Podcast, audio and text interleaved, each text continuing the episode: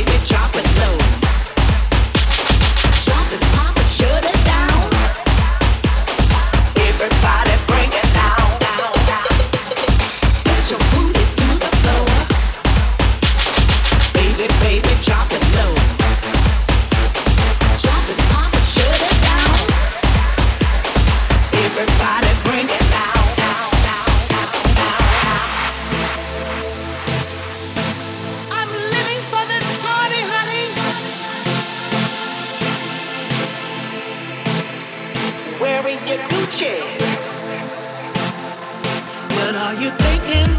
What's on your mind? It drives me crazy most of the time.